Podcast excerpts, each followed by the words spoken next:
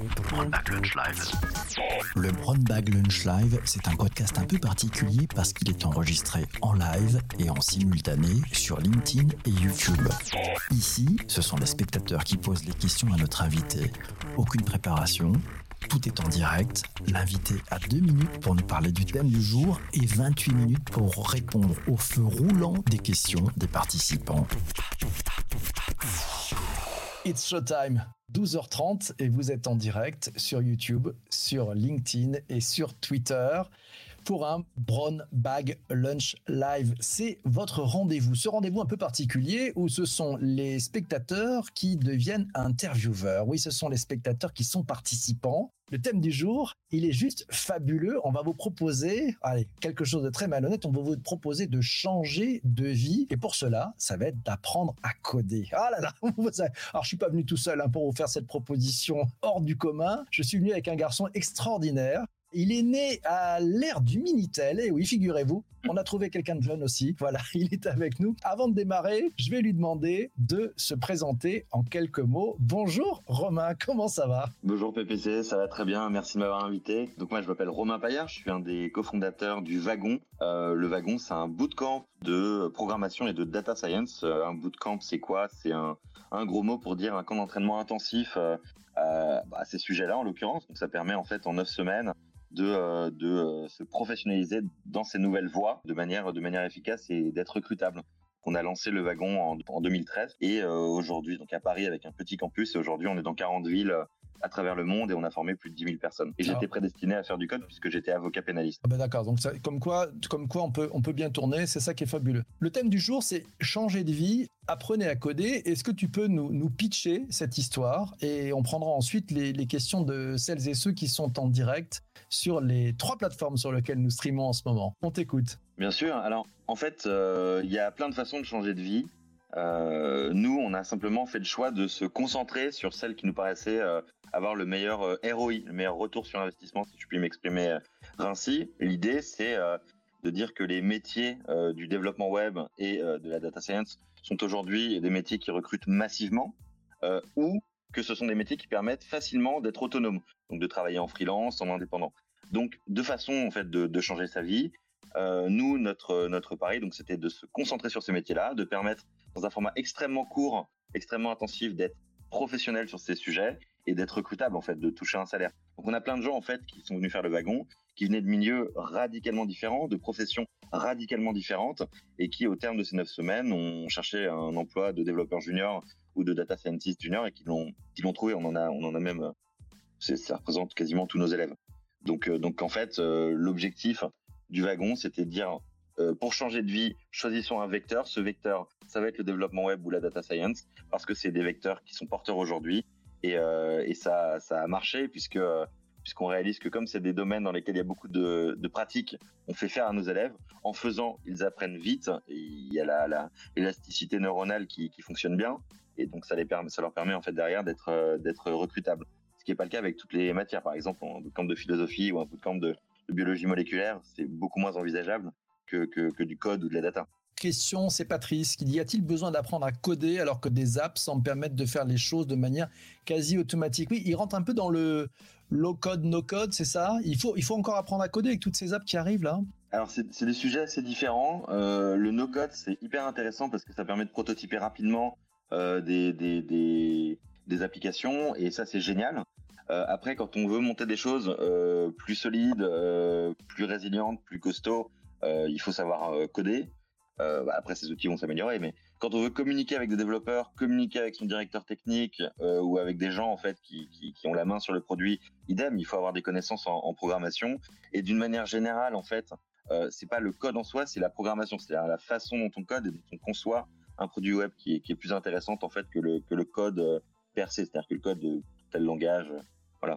Donc je dirais que le no-code c'est génial, faire du prototypage, pour faire des pour faire des pour faire des, des proof of concept, lancer des choses, euh, probablement faire des trucs un peu plus costauds à l'avenir. Mais euh, mais le code, ça permet quand même de communiquer avec des gens euh, qui sont développeurs, qui sont CTO. Ça permet d'avoir des, des outils plus solides et plus flexibles. Et, et c'est plutôt complémentaire quoi. C'est pas vraiment, ça se remplace pas quoi. Bonne pioche. Merci Patrice pour cette question. Merci à toi aussi Romain pour la pour la réponse. Tiens, petit commentaire euh, sympathique de, Lionel. Euh, voilà, tu vois, if time is 12h30, euh, Zenprint c'est l'heure du Brown Bag Lunch Live. Voilà, donc il, apprend à coder notre ami Lionel. Qu'est-ce que tu en penses là? Il est en plein dedans? Bah oui, c'est bah, un peu ce que je disais, c'est la logique. Hein. ce qui compte, c'est la logique. Donc après le langage, là en l'occurrence le langage est très très proche de l'anglais. Hein. On, le, constate, mais la logique est bonne. Hein. Donc euh, Zen, c'est des logiques de programmation, donc euh, c'est exactement le, bon mindset. Donc j'approuve ce message. Voilà, bravo, merci Lionel. Si on, revient un peu sur, les, sur celles et ceux qui viennent suivre euh, finalement dans votre bootcamp, qui se pointent, qui ont envie de changer de vie, de se dire allez, je me lance, je me jette à l'eau pour apprendre à coder, on retrouve quel type de profil en fait? Tu vas avoir trois types de profils. Euh, ceux qui veulent lancer leur euh, boîte, leur start-up, ceux qui veulent euh, être indépendants et ceux qui veulent changer de boulot, donc chercher un job. c'est vraiment des profils très identifiés. ils ont des backgrounds vraiment très variés pour notre bootcamp en développement web. Et on demande aucun background, aucun, comment dire, aucun antécédent technique, rien du tout. Donc il y a des gens qui ont des, antécédents littéraires, on a des gens qui viennent de l'hôtellerie, on a des gens qui viennent... Euh, enfin vraiment, on a, on a, on a eu des profils extrêmement hétérogènes. pour le bootcamp de data science, il faut un niveau plus terminal S, donc quelques connaissances en, en mathématiques. Mais, mais voilà, donc, donc les, profils d'entrée sont vraiment tellement variés que j'aurais du mal à, te donner des, exemples. On a des avocats, on a des, chauffeurs de, de de semi-remorques, on a des cuisiniers, on a des, maîtres d'hôtel. Enfin, euh, il y a plein plein de profils différents. Et sur le le l'outcome de la formation, c'est vraiment soit je veux plus de patron du tout, je veux être indépendant, euh, je veux monter ma boîte, voilà. Mais en tout cas, je veux plus de patron. Ça, c'est un truc qu'on voit pas mal. Et euh, je veux un boulot avec un salaire. Après, ça dépend aussi évidemment des pays. Nous, on est dans 40 pays, enfin dans 40 campus partout dans le monde les besoins varient. Typiquement, à Londres, les gens sont plus là pour se reconvertir comme, comme développeurs web que pour lancer leur, leur startup. À Paris, on voit que c'est quand même un peu plus entrepreneurial la plupart du temps. Donc, il y a beaucoup de gens qui montent leur projet. Voilà. Les, élèves du wagon, si on cumule les levées de fonds de toutes les startups qui se sont créées au wagon, on a dépassé les 100 millions d'euros euh, il y a quelques, il y a quelques, il y a quelques semaines. Question de, de, Virginie qui te demande les formations du wagon sont-elles accessibles via le CPF euh, la limite d'âge, on, on, vient d'en parler, mais est-ce que c'est accessible via le CPF, vos formations? Tout à fait. On est, euh, on est certifiant. On a des certifications maison, c'est-à-dire que c'est une certification Le Wagon. Euh, et ça permet en fait d'être éligible au CPF. Donc oui, c'est possible de mobiliser, le CPF pour, pour nos formations et il n'y a pas d'âge limite. On a eu des élèves, on a eu des élèves qui avaient 70 ans. Hein. Donc il n'y a pas d'âge pour apprendre. Ça c'est plutôt la, la bonne nouvelle. c'est plutôt la bonne nouvelle. Une question de Lionel, tiens, codeur un jour, codeur toujours, point d'interrogation. Si on a développé dans sa jeunesse folle et lointaine la mise à jour, est-elle possible? Est-ce qu'on peut se faire une mise à jour, un reset ou un upgrade? Et si on rate le wagon de la programmation objet, par exemple, ouais. comment tu vois les choses, toi? Alors, totalement. C'est excellent euh, d'avoir codé en fait. Euh, sur, des, langages euh, non orientés objets. Parce qu'en fait, vraiment, les logiques sont, les mêmes. Au final, passer sur de la PO, de la, fin de la programmation orientée objet, c'est presque plus facile une fois que le concept d'objet, le concept de classe est, maîtrisé quand on a ce genre de background. Donc, donc oui, encore plus facile de s'y mettre. donc vraiment, Lionel, vous pouvez y aller les yeux fermés. c'est un vrai, vrai plus d'avoir fait de la programmation étant, étant plus jeune. J'ai une question à te poser. Quand on démarre euh, au wagon, voilà, euh, vous nous prenez comment? C'est-à-dire qu'il faut quand même un peu nous, nous, formater, nous reformater. Les gens sont un peu différents. Vous voyez, Lionel a déjà codé un peu, d'autres ne l'ont pas fait. Vous remettez tout à zéro? Alors déjà, il y a une sélection. C'est-à-dire que euh, c'est pas parce que vous candidatez au wagon que vous allez faire le wagon. Il y a à peu près une personne sur trois qui est sélectionnée. Donc il y a un entretien, il y a une démotivation, etc. Donc on sélectionne quand même les gens qui, qui candidatent pour s'assurer que, que la motivation sera au rendez-vous, qu'il y aura la bonne volonté. C'est très très difficile hein, comme programme. Donc, euh, donc il faut être sûr que la personne va tenir les, les, les 9 semaines, surtout en fait les 3-4 premières semaines qui sont très difficiles, euh, parce qu'après on a pris le rythme. Donc on s'assure de ça. Et ensuite, une fois que la personne est recrutée, on envoie des tests techniques euh, en fait à, travailler. Donc pour être sûr que le jour 1, on n'est pas à réinventer la roue. C'est-à-dire qu'en fait, c'est dommage de, de, de, passer le, le, premier cours à expliquer ce que c'est qu'une variable, alors que c'est des notions en fait que les personnes peuvent facilement réviser euh, avant de commencer euh, le, programme. Donc en gros, l'idée c'est de mettre effectivement, de lisser au maximum les connaissances de tout le monde. Évidemment, chacun arrive avec un bagage différent. Donc, donc il y a des gens comme Lionel qui auront plus de connaissances que d'autres. Euh, mais l'idée, c'est quand même d'avoir un minimum de bagage, un minimum syndical, euh, sur lequel nous, derrière, on va pouvoir construire les briques qu'on a, qu'on a conçues pour le, pour le programme. Et aussi de pas réinventer la roue. C'est-à-dire pas repartir sur des choses qui sont, qui sont en fait faciles. Et, voilà. Donc, en fait, le concept de variable, on l'aborde évidemment, par exemple, jour 1, mais il faut que les gens l'aient vu avant, qu'ils aient joué le jeu, qu'ils sachent déjà de quoi on parle. Ça nous permet en fait de l'aborder de manière bien plus efficace, euh, d'aller un peu plus en profondeur et, que ce soit plus intéressant pour tout le monde. De, par euh, l'observation euh, de cette formation, de ce bootcamp que vous avez monté sur ces, sujets du code, qu'est-ce que tu as vu comme changement, comme transformation euh, depuis euh, quelques années. Tu as vu quoi? On est passé de quel type de, constat à, quel, euh, à quel type finalement de, formation? Il y a eu des changements dans les personnes qui viennent, dans la façon d'apprendre aussi. Qu'est-ce que tu as vu? On a, Nous, quand on a lancé le wagon au tout début, les gens ne savaient presque pas ce que c'était que du code. pour te donner une idée, moi j'avais pitché le wagon. Alors vraiment, on était des bébés. Hein en, 2013. J'avais pitché le wagon et euh, j'avais parlé de cours de code. Et comme notre logo, c'est une sorte de petite voiture, les gens avaient pensé qu'on révolutionnait le, code de la route. Donc à la fin de mon pitch, j'avais eu des questions sur ah mais je comprends pas comment vous vous différenciez d'une auto-école, etc. Bref, donc autant dire que la notion de, code, apprendre à coder, etc. C'était pas du tout euh, connu à l'époque ou c'était pas du tout mainstream. Euh, l'école 42 est arrivée à peu près à cette époque-là avec une initiative donc de Xavier, Niel. Et en fait, ça a pas mal démocratisé le sujet de l'apprentissage du code. Euh, euh, voilà. En parallèle de ça, le code aujourd'hui est probablement un des domaines les plus accessibles en termes d'apprentissage sur sur sur Internet. C'est-à-dire que l'anglais et le code sont probablement les, domaines sur lesquels vous allez retrouver le plus grand nombre de ressources en ligne. donc il y a plein de gens qui ont commencé à s'y mettre. Et, et, nous, alors nous, on a vu du coup qu'il y avait quand même une vraie démocratisation de l'apprentissage du code. Nous, on a, on a toujours une approche un peu un peu un peu premium entre guillemets dans le sens où c'est un accompagnement très euh, en présentiel, euh, euh, très approfondi pour être sûr que les gens qui sortent et les, les, talents qu'on a qu'on a promis quoi. Donc donc on a il y a quand même eu une grosse démocratisation du de l'apprentissage du code, de plus en plus de d'enfants s'y mettent, il y a plein d'outils pour pour les plus petits. Donc je pense que c'est quelque chose qui va quand même évoluer énormément. dans ce sens-là, c'est-à-dire que je pense que ma fille qui a deux ans aujourd'hui saura coder à 12 ans sans, enfin, aura des, notions de base en programmation, c'est absolument certain. Donc ça, c'était assez, euh, limpide. Et euh, là, on voit très clairement un mouvement vers la data science, c'est-à-dire que on a passé euh, les dix dernières années à capter de la donnée et à exposer de la donnée. en fait, c'est ça qu'on apprend à nos élèves hein, qui font le, bootcamp web dev. On leur apprend à récupérer de la donnée et, à, la, présenter sur Internet. maintenant, il y a vraiment un sujet qui est qu'est-ce qu'on fait de toute cette donnée de manière, de manière, très claire. Hein. C'est-à-dire que on, rentre dans l'ère de l'analyse et de euh, du traitement de la data après avoir passé une bonne dizaine d'années dans une sorte de Far West où il y avait toute cette donnée. Et, derrière l'analyse, il y aura clairement la régulation avec le sujet de cybersécurité. voilà. Mais c'était un peu le Far West jusqu'à il n'y a pas si longtemps que ça. La data science aujourd'hui commence à, à dire organiser tout ça et euh, on sent que la cybersécurité va venir faire le shérif euh, dans, pas très longtemps. Et au sein des, entreprises, euh, tu vois aussi quelques, quelques changements sur ce sujet de la data, c'est-à-dire que les, entreprises tapent à votre porte pour vous dire on, a besoin de, former plus de collaborateurs, de démocratiser la donnée, d'acculturer un peu plus. Très clairement, très clairement. En fait, du, côté des entreprises, il y a deux changements qui, qui sont assez nets. Euh, il y a un changement de, forme et un changement de fond. Sur la forme, nous, on fait des formats qui s'appellent des bootcamps, c'est-à-dire des formats extrêmement intensifs, euh, qui se comptent en semaines ou euh, parfois en mois. Donc ça déjà, on voit que les entreprises sont de plus en plus preneuses. Quand on a lancé le wagon, les, grandes entreprises avec lesquelles on travaille nous disaient mais c'est beaucoup trop long, je vais pas envoyer un salarié en formation pendant plusieurs semaines, ça n'a pas de sens. Aujourd'hui, ça a vraiment beaucoup changé, c'est-à-dire que cette, approche un peu héroïste de la formation, c'est-à-dire je veux bien miser sur une formation pour mon salarié et l'envoyer plusieurs semaines en formation parce que je sais que derrière euh, je vais en retirer quelque chose et que surtout lui va en retirer quelque chose. Euh, ça, ça a beaucoup changé sur la forme.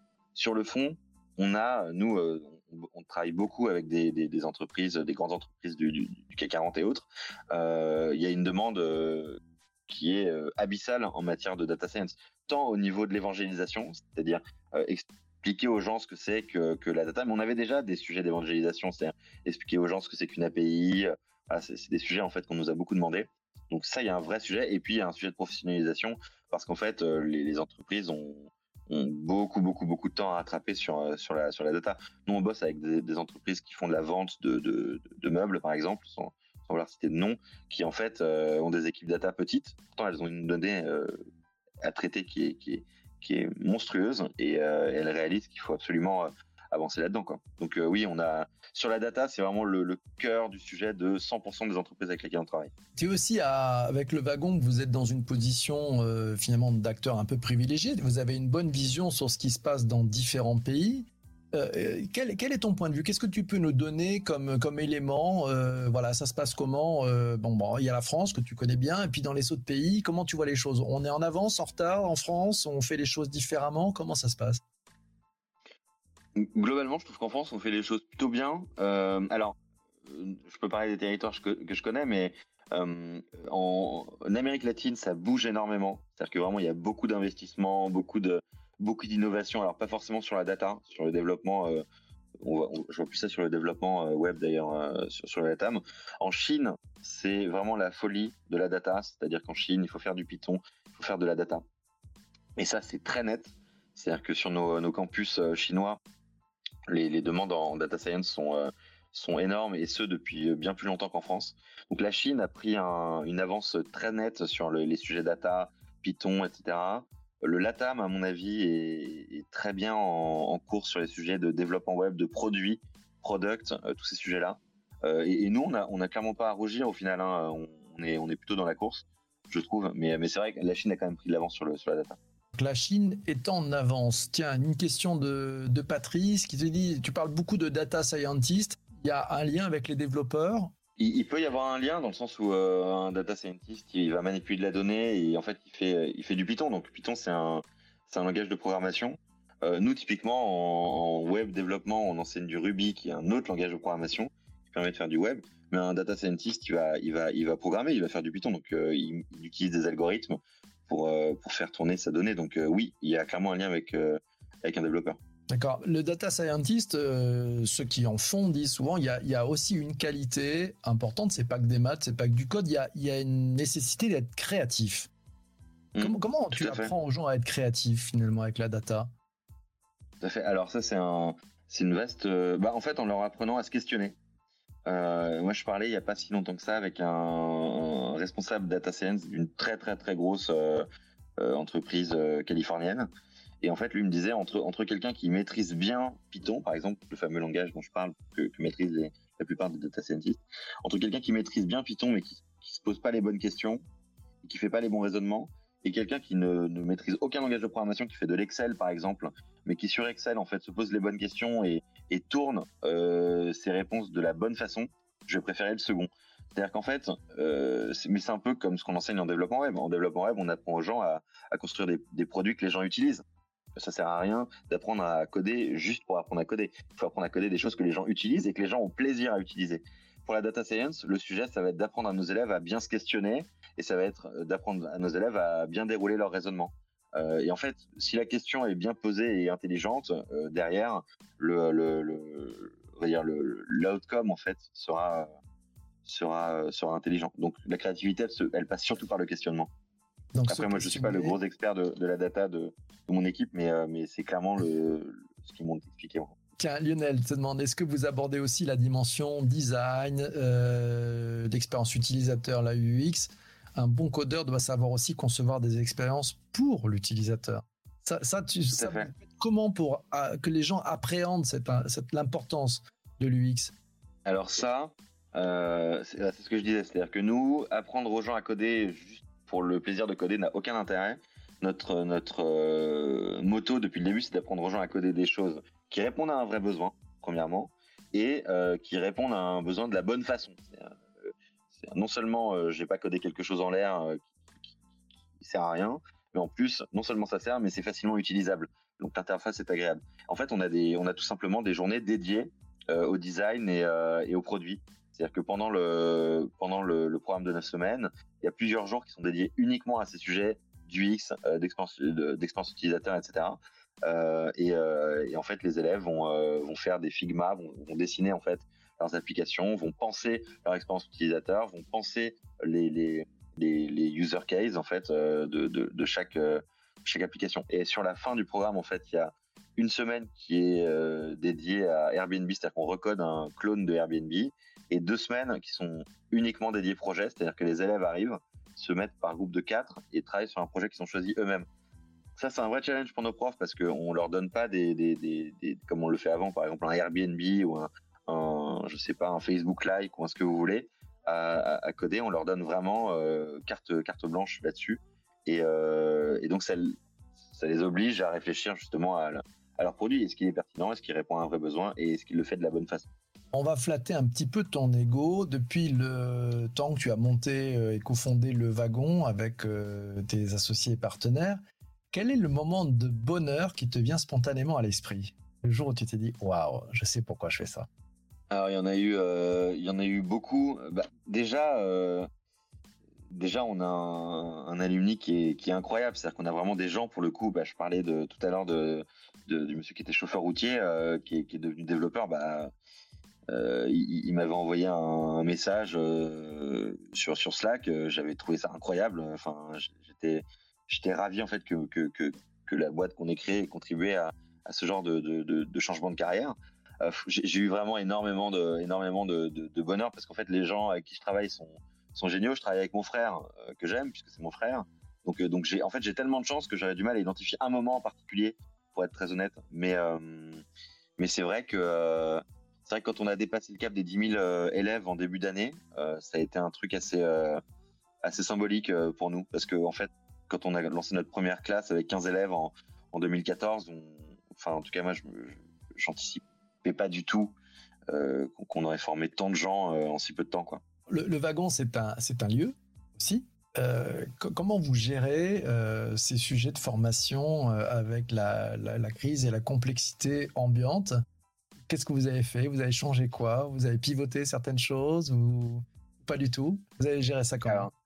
On a, nous, on a, on a historiquement une grosse culture euh, de développeurs, euh, déjà parce qu'on forme des développeurs, et puis qu'on a une grosse équipe de développeurs. Euh, donc il y a beaucoup d'ingés, notamment au wagon. Je suis en très grosse minorité moi avec mon avec mon profil d'avocat. Et donc on a construit des outils en fait auxquels nos élèves accèdent. Depuis le jour 1 quasiment, on a construit des outils qui permettent aux élèves de, de suivre la formation en ligne et de revoir les cours et de de, de, de, pousser leurs exercices, de corriger des exercices en autocorrection, etc. Euh, du coup, en fait, notre outil était tellement bien conçu enfin, je ne nous envoie pas des fleurs, mais euh, était tellement bien conçu que quand on a dû passer en full remote, ça s'est fait en 24 heures, 48 heures de, on va dire de, de petites euh, petits ajustements quoi de, de, code, mais ça se fait extrêmement vite. Et puis derrière, en fait, euh, qui peut le, qui, peut le plus peut le moins. Donc à partir du moment où on a pu passer tout le monde en remote, dès qu'on a pu repasser un peu en hybride, euh, on l'a fait. Dès qu'on a pu passer en, en présentiel, on l'a fait. Voilà. Donc donc en gros, nous, on sait tout faire en remote, on l'a fait le premier confinement en France, on a tout fait en remote. C'est simplement qu'on trouve ça triste. Et puis l'expérience d'apprentissage est quand même pas la même euh, en présentiel qu'en ligne, quand, n'en déplaise à ceux qui pensent le contraire. Euh, je, je, pense par exemple, l'exemple que je donne souvent, c'est le un entretien d'embauche. Par exemple, les gens qui sont pour le tout online vous disent mais moi euh, j'ai besoin de voir le candidat à un moment.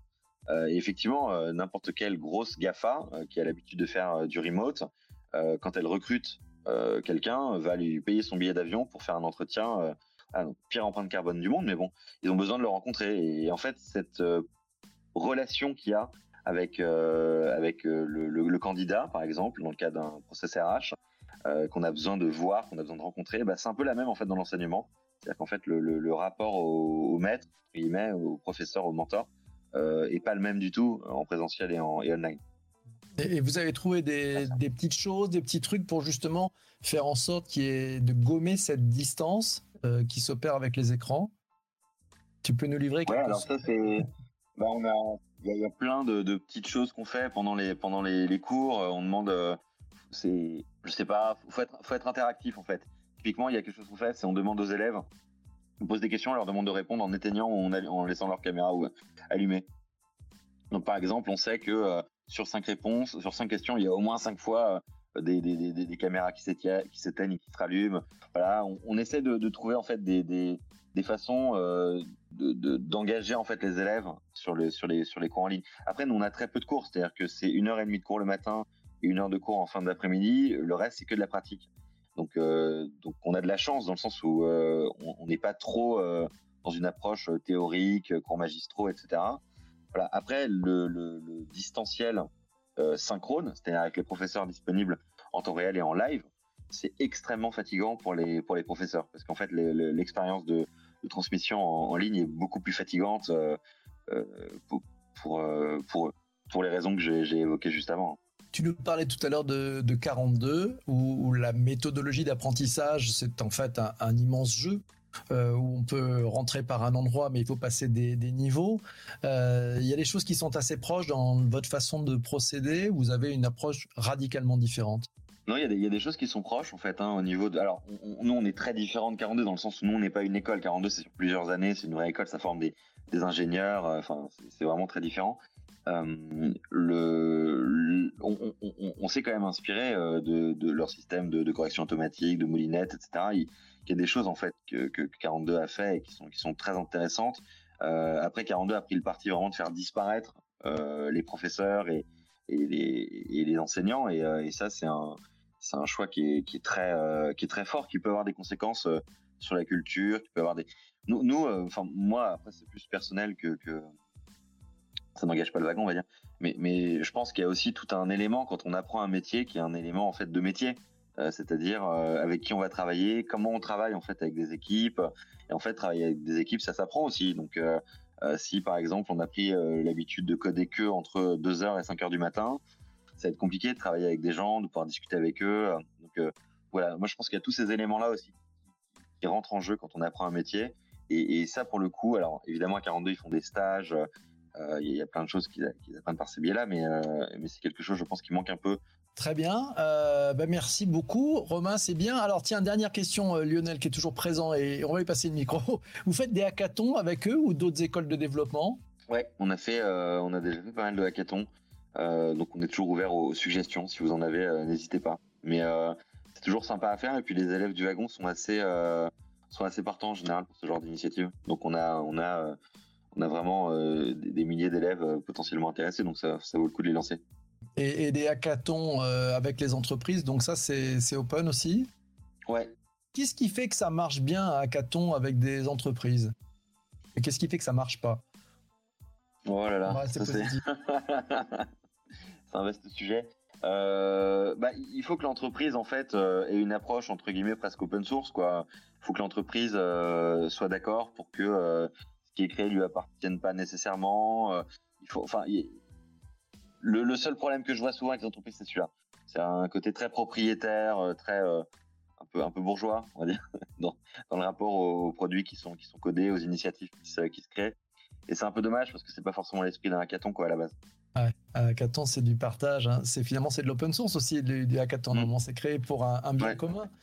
Ben, magnifique. Mille merci Romain pour euh, ta présence. Il est 12h59, donc ce, ce Brown Bag Lunch Live, euh, voilà, euh, touche maintenant à sa fin.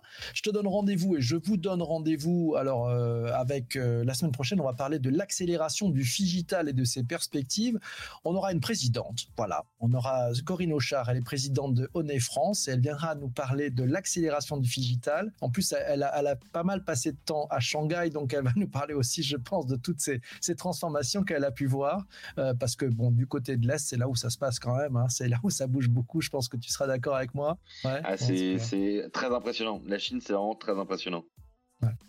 Bon, bah c'est l'heure du rôti, mes amis. Si vous voulez faire un, un commentaire dans les voilà pour dire euh, un grand merci à notre ami Romain. Si vous avez trouvé ça merci formidable, vous mettez 5 et plus. Si vous avez trouvé ça nul, ne revenez pas. Ne revenez pas la semaine prochaine, c'est clair. Merci. Voilà, regarde ça, ça y est, ça arrive. Merci à Virginie. Merci, merci. à, à voilà, à Lionel qui nous dit bravo pour ces codeurs made in France. Voilà, des codeurs qui aiment le code et dont la seule aspiration ne sera pas forcément de manager, de piloter. C'est vrai que c'est intéressant, ça. Hein c'est plutôt bien. Voilà, le 5. Voilà, merci beaucoup, Virginie aussi. Il y a plusieurs Virginie. Donc, en fait, vous qui écoutez ce podcast sur les plateformes de balado, vous dites, mais c'est les mêmes. Non, non, ils sont différents. Merci aussi à, à Patricia.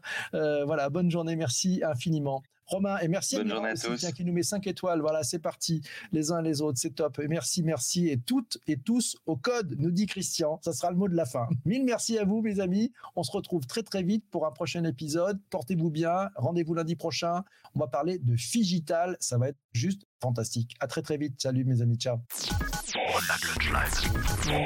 Pour ne rater aucun des prochains épisodes du Brown Bag Lunch Live, le plus simple est de t'abonner sur ta plateforme de podcast préférée. Et si le cœur t'en dit, rendez-vous sur YouTube ou LinkedIn en live pour participer en direct aux prochaines interviews.